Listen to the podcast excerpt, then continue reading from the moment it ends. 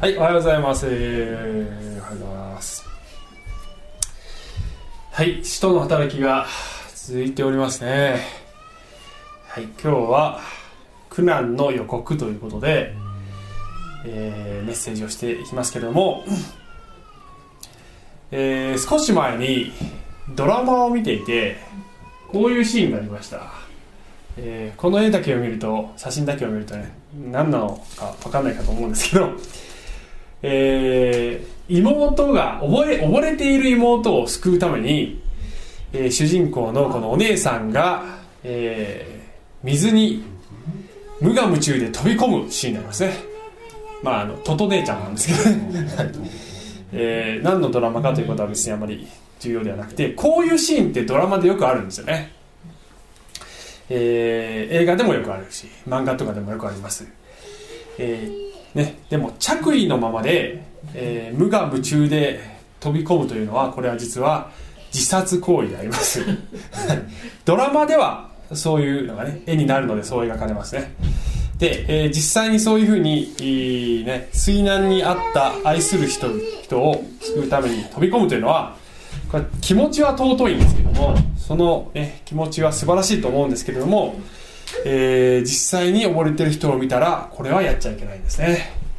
えー夏になっていきますとね。これから夏ですけど、えー溺れる人を助けようとして一緒に溺れてしまう人が後を絶たないんですね、えそして、えーまあね、特にこう溺れてる人が愛する人だと、ね大切な人が溺れているともう冷静さを失うんですけども本当に救いたければ、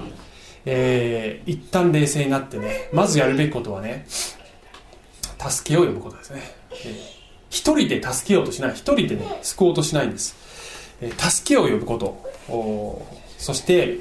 えーできるだけ陸から助けるっていうのが基本なんですね、へはい、飛び込んではいけません、えーもう飛び込むのは最後の手段。でできるだけ陸から、ね、長い竿を差し伸べるとか浮きになるものを投げるとかあるいはロープを投げるとかとにかく陸から助けることをまず助けあの考えると。ね。気をつけてくださいね。あの本当子供がちっちゃいとねそういうこともねちゃんと考えておかないと、ね、まあ花ちゃんぐらいだとまだね まだいいんですけど、えー少し大きくなるともう助けられません。で、えーもうどうしても飛び込まなくちゃいけなくなった場合は、えー下着ぐらいになってねとにかく服を脱ぐと。着衣のまま飛び込むと、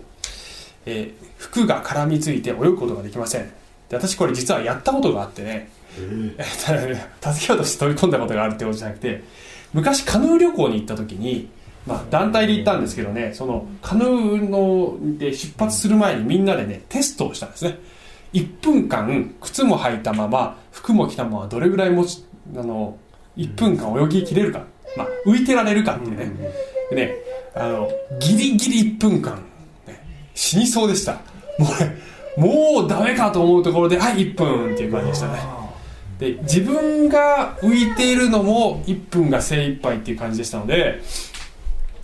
人を助けるなんて絶対無理ですね。着衣のままだと。だから落ち着いて服を脱がなければいけません。そして、えー溺れている人はパニック状態になっているので絶対に前から近づいてはいけません、えーしがみつかれて、えー一緒に沈んでしまいますので必ず後ろから近づいて、えー後ろから近づいてね相手のねこの首ここのね顎を持ち上げて気道を確保してこう引っ張っていくとねいうのがあ適切な方法だそうです。でもそれでも特別な訓練を受けた人じゃないと、えー相当難しいというね、えーふうに言われていますのでとにかく助けを呼ぶというのがねまああのバーって飛び込むとかっこいいんですけどねかっこいいんですけど、えー本当に助けたければ適切な距離を保ちながら、えー自分が巻き添えにならないようにしながら助けなければ助けることもできなくなっちゃうんですね。で、えー時々私たちはですねあの、まあ、自分が試練に遭うのは嫌なんだけどもでもね時々自分の試練は結構冷静に受け止めることができることがあるんですね。で、えー自分は大丈夫なんだけど他の人が試練に遭ってるのを見ると冷静さを失うことが逆にその方が、えー、冷静に対応できないということがあるんじゃないでしょうか。特にそれがもう本当に愛してる人だと。ね、えー、特に親である方にとっては我が子が溺れてるとか、まあ、溺れてるというのは象徴的なことで人生の中で苦しい状況にあると、えー、もうね、あの気が気じゃないと、えー、そして、え、無我夢中で飛び込むような感じで助けたくもなるんだけれども、えしかしながら一緒に溺れてしまっては助けることもできないのです。で聖書では、え共に喜びね、喜ぶ人と共に喜び悲しむ人と共に泣きなさいって書いてあるので、えー、そういう気持ち、えー、共感してあげる思いやりを持つ寄り添ってあげる励まし合うということが大切なんですけれども絶望し間違ってはいけないのは絶望している人と一緒に絶望してはいけないんですね。絶望に引っ張られてはいけないんです。絶望している人を希望の方に引っ張っていくことができなければ、ね、死んでる人を命の方に引っ張ってくることができなければ、えー、いけないのですね。で、えー、今日の話はですね、あの、えー、聖書のここでメッセージをするとき、皆さんが試練に遭ってる時どういうふうに対処するかっていう話をまあ時々メッセージではするんですが今日の話は皆さん自身の試練ではなくて他人の試練にどう対応するかっていう話で、えー、そのね、えー、重要なポイントは愛する人の苦難の中に神の計画を見るっていうことがポイントであります。つまり、えー、自分自身が苦難に遭っている時は、まあ、きっとこれは神様が、ね、駅に変えてくださるだろうという信仰を持つことができる。だけど愛する人が苦難に遭っている時はもう神様どうしてでしょうかというふうにね、えー、冷静さを失う信仰を失ってしまうことがある。だけど、えー、自分の苦難にもそうだしそして他人の苦難にも神様の計画があるのだということを抑えておけば、えー、きちんと冷静に適切な健全な距離を保ちながら相手を助けていくということができるんじゃないでしょうかという話をしていくんですが、えー、はい、えー、このねパウロの第三次宣教旅行が続いておりましてえー、っと先週はパウロがずっとギリシャを回りそしてまたまたこの小アジアに戻ってきてミレトというところに来てそこでエペソにいる長老たちをえー、そこに来て、えー、もら長老たちに来てもらってですね、えー、最後の別れの挨拶をするという話をしました、えー、その挨拶の中でパウロはこれから自分はエルサレムに登っていきますと。そしてエルサレムに行ったらばそこでも私には苦難が待ち受けているであろうということが精霊によってもう示されていますが私は使命を果たしに行きますという演説をするんですけれども今日はその後で、はい、えー、あ、ごめんなさい。えっ、ー、と何？その後で、えー、ミレトから今日はですね、ずっとロドス、ロドス、パタラとずっと経由して、えー、今日の舞台はね、このツロというところに彼が上陸するんですね。で、ツロとカイザリアという、えー、ツロに行ってカイザリアというところに行くんですが、この2つの町で、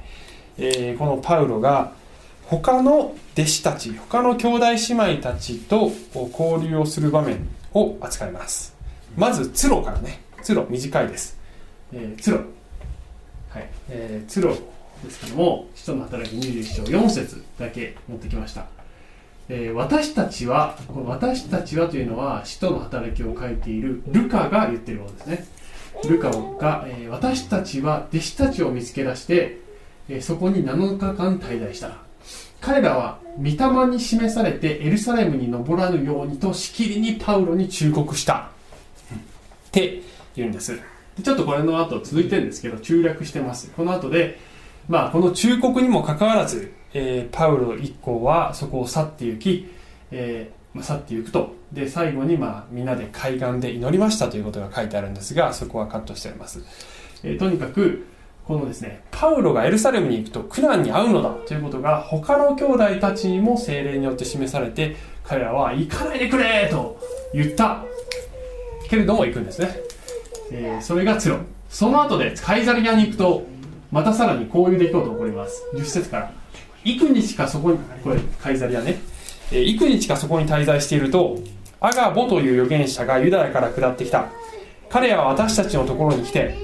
パウロの帯を取り自分の両手と両足を縛ってこの帯の持ち主はエルサレムでユダヤ人にこんな風に縛られ違法人の手に渡されると精霊がお告げになっています。と言った。えー、っと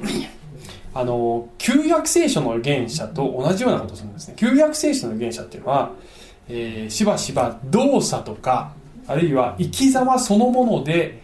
神の御言葉受け取ったことを表現するということをする人たちがいるんですけど、えこのアガポという人はその同じスタイルをとって、ね、パウロさんちょっと貸してって言って あの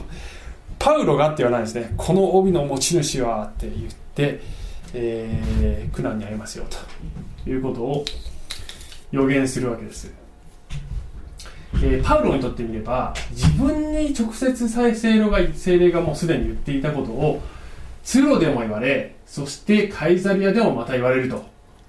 いうねもう徹底的にそのことが、えー、伝えられるということなんですけども12節いきますと私たちはこれを聞いて、えー、これまたルカが言ってるんですけどね。これを聞いて土地の人たちと一緒になってパウロにエルサレムには登らないようにとま頼んだと。えルカ自身もね、もう頼むから行かないで、死んじゃうよ というわけですね。13節するとパウロは、あなた方は泣いたり、私の心をくじいたりして、一体何をしているのですか？私は、主イエスの皆のためなら、エルサレムで縛られることばかりでなく、死ぬことさえも覚悟していますと答えた。彼が聞き入れようとしないので、私たちは、主の御心のままにと言って黙ってしまった。というんですね。この聖書箇所は、えー、私はまあ当然今までのクリスチャンの生活の中で、まあ、何度も読んでるはずなんですけども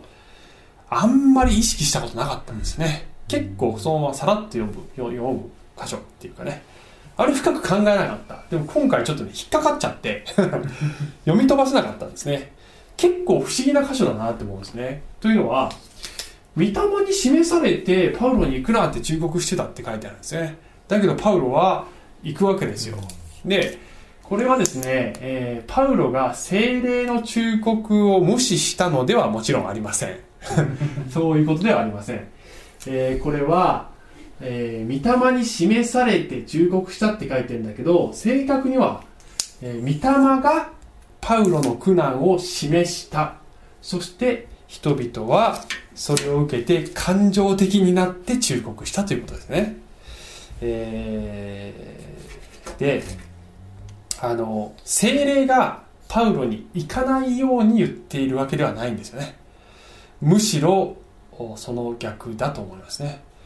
これがあなたの使命だよ、ということを精霊はパウロに事前に伝えて、えー、伝えるためにこのことをおっしゃっているんだと思います。で、えー、人々はですね、えー、感情的に言ってほしくないパウロのこと大好きだからという気持ちはもちろんそれはね悪い気持ちではないんですけども。しかしながらもしかしたらこの情に基づいてね精霊が本来意図したこととはもしかしたら逆のことをしてしまっているのではないかと私は思うようになりましたね。今回黙想していて。精霊はパウロに行くなと言っているのではない。行けと言っているの。でも行ったらば苦難が待っていることを知っておきなさいということだったと思います。なぜそもそも精霊がそういうことを伝えるのかというと、えー、おそらくはですねパウロがしっかりと覚悟を決めるためでありそしてもっと言えばこれはパウロにチョイスを与えるためだと思いますね。パウロにはチョイスがあったんだと思います。行かないというチョイスも多分あったんだと思います。というのは神様は何事も私たちの自由意志を無視して強制することはされないからです。こういう苦難があるよ。行かないなら行かないであなたのチョイスだよ。だけど行くならば苦難があるけれどもその苦難の先には素晴らしいこの神の栄光とあなた自身にも素晴らしい天での報酬が待ってるよ。というこの2者をパウロはあなたが選択していいよということだったんだと思います。そしてパウロはその良い方を選んだんだと思います、えー、でこの人々が感情に任せて必ずしも神が願っていることではないことを忠告してしまう時にパウロはそうじゃないでしょうと。違うでしょうと。何をしているのですか？私はもう心は決まっている。イエスの皆のためなら私は死んでもいい。それが本当に神の計画を達成する道だということはあなた方知っているはずでしょう。ということだと思いますね、えー、情というものは良いものですよね皆さんね、えー、愛する人に苦しい目に遭ってほしくないという気持ちは大切な気持ちだと思います。しかしながらそういう感情に基づく善意が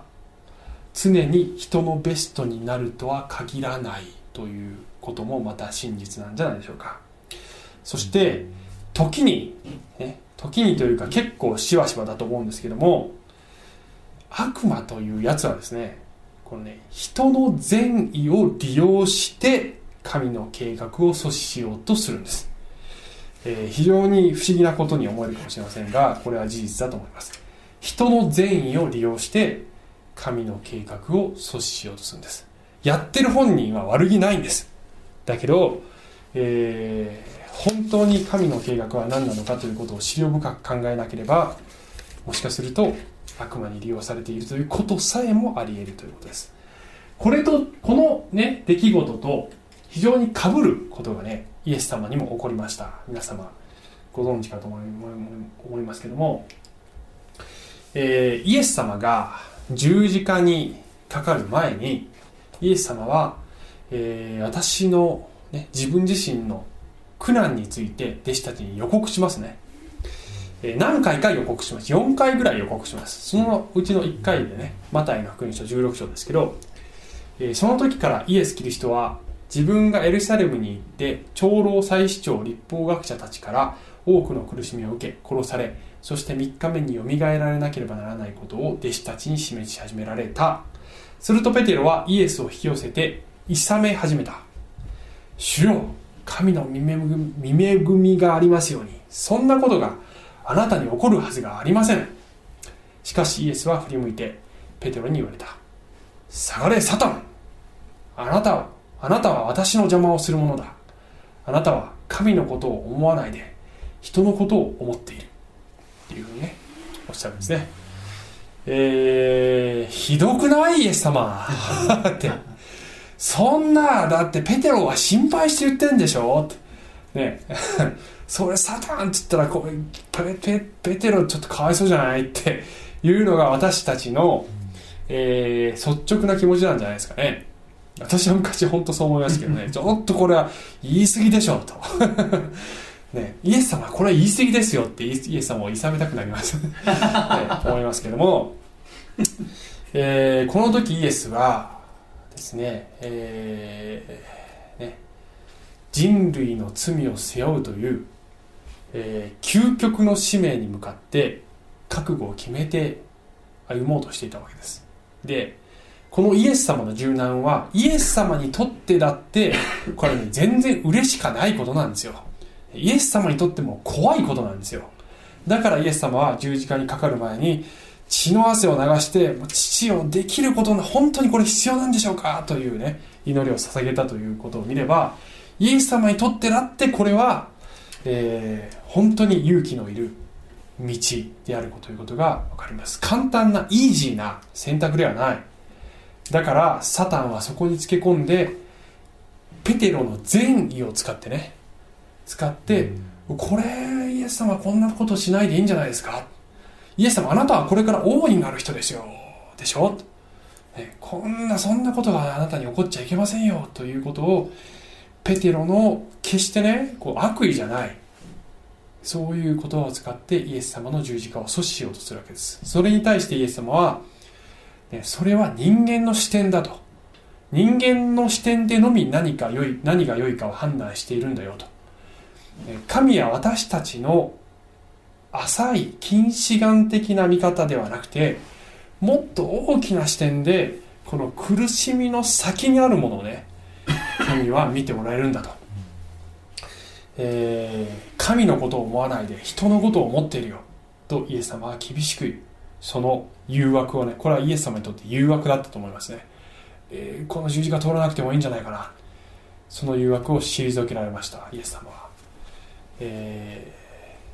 ー、でこれがイエス様の視点だということです。で、えー、このですねあの愛する人が苦しみに遭う時に私たちは冒頭で言った時ようにですね感情的に浅はかな判断をしてしまうことがあります。で、えー、冷たい人でもいいですよと言ってるのではないんですねこのメッセージは。自己中でもいいですよと言ってるのではないのです、えー、ちゃんとちょっと整理しようと思いますけどもじゃあじゃあ他人の試練とどう向き合えばいいのかということをねちょっとさっと、えー、整理しますけどもまずね苦しんでる人には寄り添ってあげてください、寄り添うんですね、まあ、アドバイスが必要なこともあるかもしれないけどアドバイスよりも必要なことはまず寄り添うことだと思います。そして聖書では、えー、私たち兄弟姉妹は重荷を追い合うようにと言っていますので、えー、自分ができることがあればしてあげることが大切だと思います。励まし合うことがえー、そして重要だと思います。しかしながら冒頭で言ったように一緒に溺れないようにすることがすごく重要なんですね、えー、クリスチャンなら命を投げ出して飛び込むべきじゃないのかなって自己犠牲の愛じゃないが必要なんじゃないのかなって思うかもしれないけど、ね、一緒に犠牲になったらそれは悲劇にしかならないんですね。一緒に犠牲になっちゃいけないんです。でね、自分が犠牲になって相手を助けるならまだいいんです。だけど、えー、一緒に犠牲になったらそれは意味がないんですね。悲しいだけなんです。じゃあイエス様は命を捨ててくださったじゃないですかっておっしゃるかもしれませんがイエス様は復活し、ね、イエス様もあの共倒れになるために死んだんじゃないですね、うん、イエス様は私たちを救うために命を捨ててくださいました。ということとそして復活して私たちに希望を与えるためにそこを通られたんですね。死ぬことが、えー、最終的な結末であるというふうにイエス様は最初から思ってたんではないんです。きちんとその後にある栄光のこともその後に光があることもイエス様は見越してそこを通ってるんです。復活がなければ私たちには希望がないと聖書は言ってるんですね。ですから、えー、絶望に引きずられるのではなく希望の方に引っ張っていってあげないといけないのではないです。しかしながら私たちがもうどうしようもなくもう無力であることもありますよね。もう何もできないと、えー、この苦しんでる人のためにもう私には何もできない。いろいろ考えたけどいろいろやってあげたけどもこれ以上できないということがあります。だけど祈るということができますね。他人の試練とどう向き合うか、うん。いや祈るしかできないっていうことがありますけど祈るしかじゃないんだなこれね。しかじゃないんだよ。祈ることこそ力があるんです、ね、祈る以外にもできることがあればできしてあげることが大切なんですけども、えー、祈りはなんかあの、えー、なんかなんていうのかな、えっ、ー、と消去法とかじゃないんだ もう最後もしょうがないから祈るしかないっていうんじゃないんだね。祈りこそ力があるんですね。神に働いていただくということに力があるんです。何を祈るかというと、えー、ぜひ早く過ぎ去るようにもちろん祈ってください。耐える力が与えられるように祈ってください本人にね。そしてそのことを通して本人が成長するように祈ってくださいそして、えー、その一切のことを通して神の栄光が表されるのだということを一緒に信じてあげてください本人が信じられない時に、えー、でもあなたはその友のために、えー、家族のために愛する人のために必ずこれは益となるということを信じて、えー、そして祈っていくということが大切ではないでしょうか。で、えー、苦しいからかわいそう。痛いからその痛みがもうとにかくなくなることが良いのことだ。と私たちは思いがちですけど苦しみイコール不幸ではない。苦しみイコール不幸。君苦しみイコール不幸ではない。と聖書は言ってるんです、えー、パウロに対しても人々がすべきだったことはパウロ行かないでっていうのは簡単だったかもしれないけど、え、むしろあなたの苦難を通してあなたが果たそうとしている使命を通して神の栄光が現れますようにと言うべきだったのかもしれません。まあ最後はね最後はこの彼らも神の御心がなりますようにというふうに信じたんですけどね、えー、最後にちょっと私の個人的な証しをしたいと思いますけども、えー、8年から9年前にえー、まだ東京に住んでいた時ですけれども、えー、スイスからねあのある宣教師のグループが短期的なミッションでね日本に来てたことがありまして、まあ、私の友人が行っていた教会に、えー、彼らが来て、まあ、集会を開くというので私も誘われて行ったんですねで宣教師のグループ、まあ、結構若い人たちだったんですけど、まあ、30代ぐらいかなでね、若い人たちだったんですね。同じ私と同じぐらいの年代の人たちだったんです。で、あの、スイスのね、方々と、こう、いろいろ交わりをしてお話をしたんですね。で、えー、その当時、私は、まあ、時々まさに、えー、お分かちすることですけども、あの、目が不調になって、えー、会社を休職してた時だったんですね。えー、もうパソコンの使いすぎが原因だったと思いますけども、もうあの、もうとにかく眼性疲労がひどくて気持ち悪くなるということで何を見ても気持ち悪くなるというもう極度の眼性疲労でねもう何もできないということで、えー、休職していましたそして、えー、休んでも休んでも症状が改善されないということに苦しんでおりまして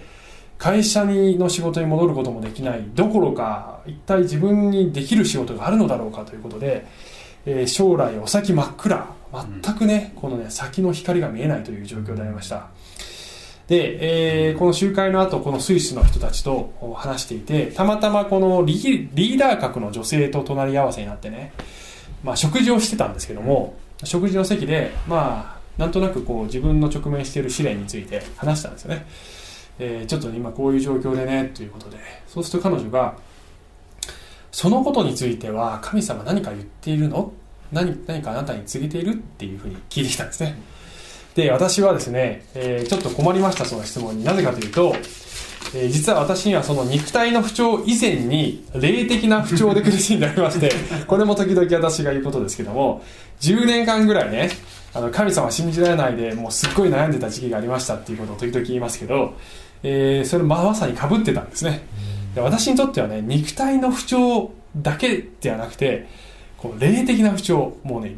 神様を信じることも聖書を信じることもできない生きてる意味もわからんっていうそういう。こう精神的なね霊的な不調霊的な不調も重なってたからうんとにかくどどん底だったわけ。でその人がね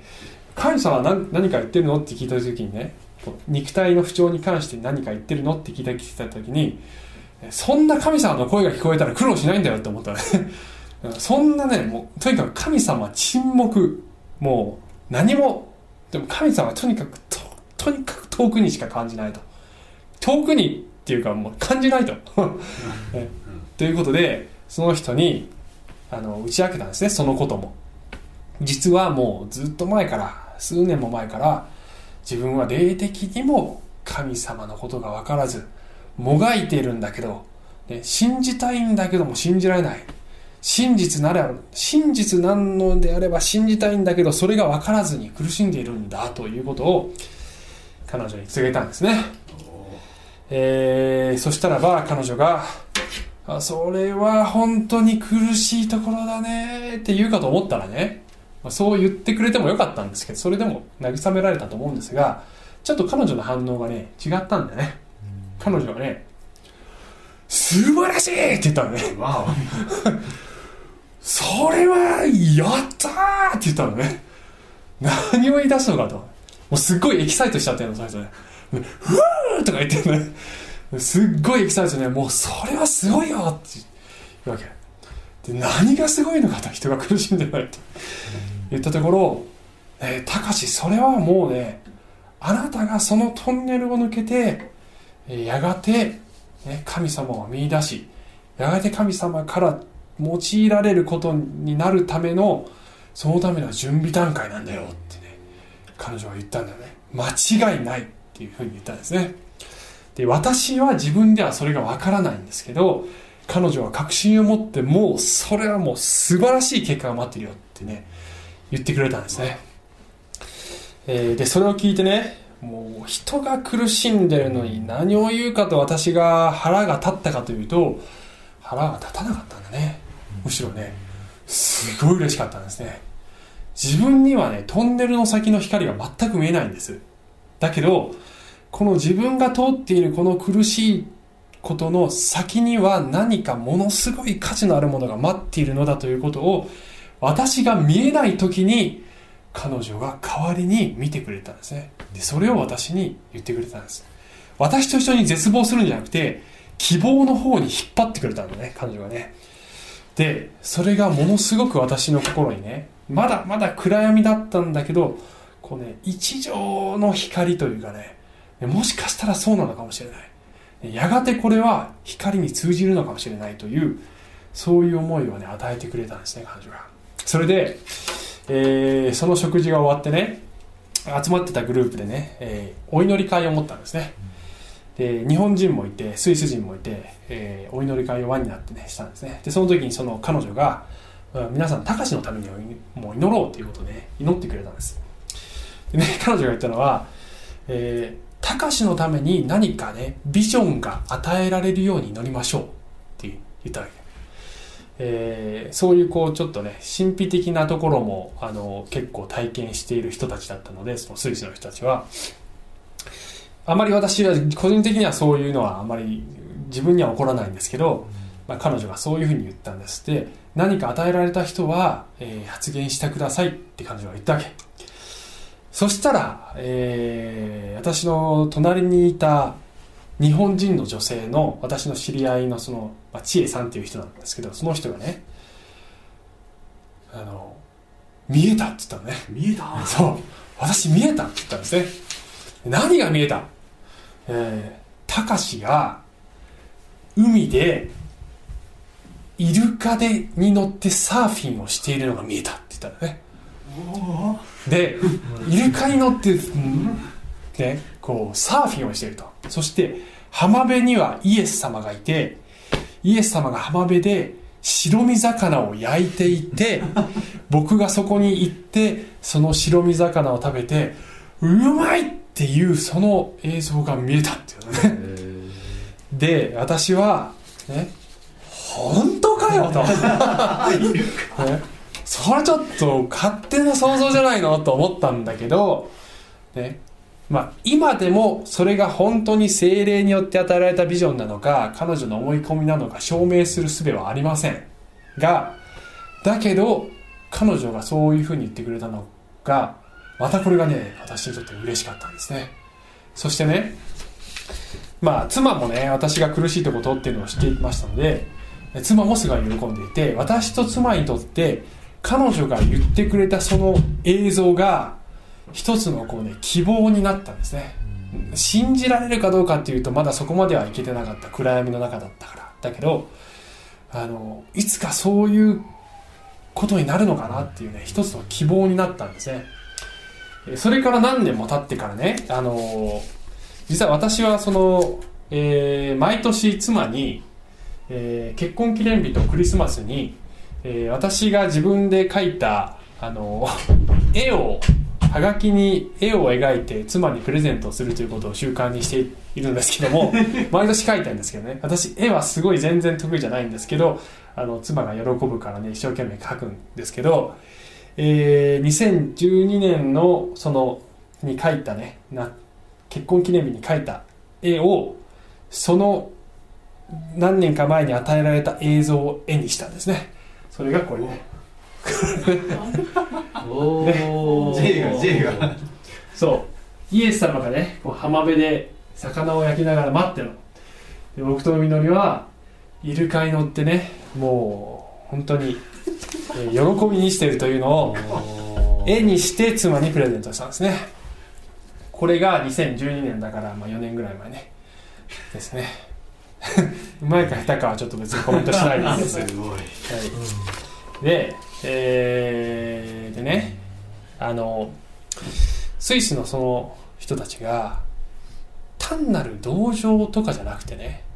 気休めとかじゃなくて確信を持って希望を語ってくれているっていうね絶対これすっごいいいことになるよってね言ってくれてるっていうねもうちょっともう泣きそうになってきましたえーいつ終わるかわからないトンネル。代わりに光を見てあげる。もしかしたらこれが私たちがねその周りにいるもう苦しんでる愛する人たちがいる時に、えーその人たちに寄り添い寄り添いつつも重荷を追い合いつつも絶望すんじゃなくて、えーその人には光が見えないかもしれないけど私には見えるよって、ね、絶対にこれいいとこ行くよ。必ず光が待ってるよ。必ずそのね苦しみが神の栄光に変えられる時が来るよって言ってあげることはこれはねクリスチャンじゃないとできないんじゃないですかね、ね寄り添うこと重荷を追い合うこと励ますことこれクリスチャンじゃなくてもできますこれ。だけど祈ることとそして絶対大丈夫という希望を信仰によって語ってあげることはこれはクリスチャンじゃないとね聖書の約束を知ってる人じゃないとできないんじゃないでしょうかね。皆様、えーね、情というものはいいものかもしれません。しかしそれだけではなくてそれを超えて単なる同情を超えて私たちは希望を、ね、分け合っていく。希望の方に互いに引っ張っていくっていうことができるんじゃないでしょうか。最後に、イエス様が、ね、最後の御言葉ちょっと読みたいんですけどこの場面はイエス様がイエス様の友であるラザロが死にそうになっていますという知らせを受けた時にそのラザロのところにいち早く駆けつけるんじゃなくてね4日間待ってましたっていうことがヨハネの福音書11章に書いてあるんですね。4日間待ってる間にラザロ死んじゃうんですね、えーところがね、えーイエス様がこういうふうに言うんですね。ねなんでそこにすぐ行かないのかってあの弟子たちに尋ねられた時にイエス様はこの病気は死で終わるだけのものではないと。神の栄光のためのものですと。神の子がそれによって栄光を受けるためです。ってイエス様はおっしゃいました。4日間待ってラザロは死んじゃいました。だけどその後で復活を体験させられるんですねラザロは。イエスはそれをもって栄光を表すんです。